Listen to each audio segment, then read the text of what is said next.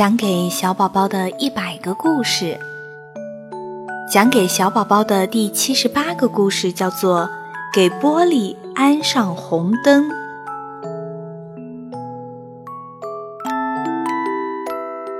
贝贝和浩浩在家里画画，他们俩趴在地毯上，撅着小屁股，一边画一边聊天。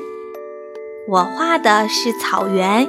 有匹小马在奔跑，我画的是森林，还有许多会唱歌的鸟。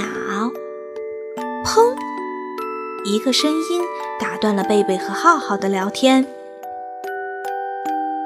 贝贝，你听到什么声音了吗？浩浩用笔挠了挠头，感到有些奇怪，好像好像是什么东西撞在了玻璃上。我们下楼看看吧。贝贝和浩浩飞快地跑下楼去，看一只小鸟。浩浩朝贝贝指的方向看过去，真的有一只黄嘴巴的小鸟躺在草地上。贝贝和浩浩手拉着手，慢慢地向小鸟靠近。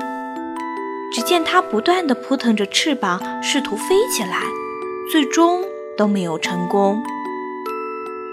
一定是撞在玻璃上才掉下来的。浩浩轻轻抚摸着小鸟的翅膀，多可怜的小鸟呀！我们救救它吧。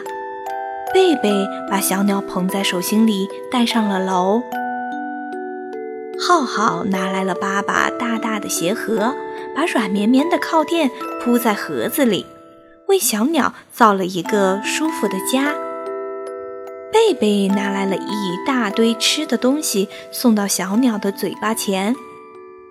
可小鸟不理睬它们，仍挣扎着想要飞起来。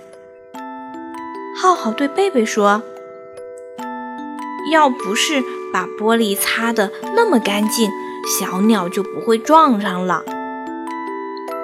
可要是不把玻璃擦干净，家里就很脏了。”你喜欢住在脏脏的家里吗？嗯，不喜欢。浩浩想了想，嗯，可如果还有小鸟撞上来，怎么办呢？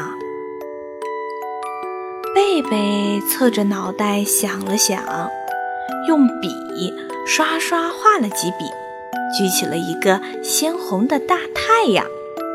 你看，这是我画的太阳，我们把它贴在窗户上。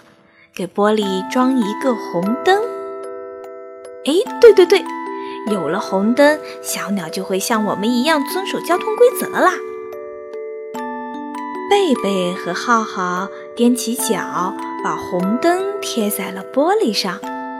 红红的太阳在玻璃上发着温暖的光。望着玻璃上的大太阳，贝贝和浩浩开心地笑了。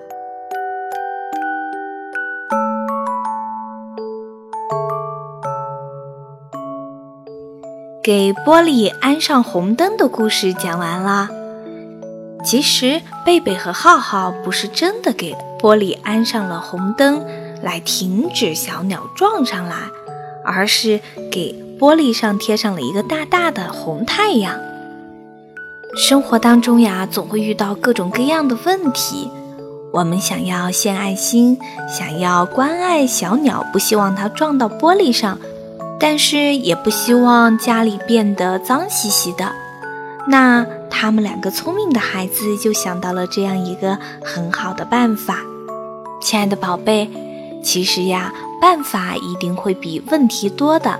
以后我们遇到了问题，多想想办法，相信你也是一个有爱心而且很聪明的孩子。好啦，晚安。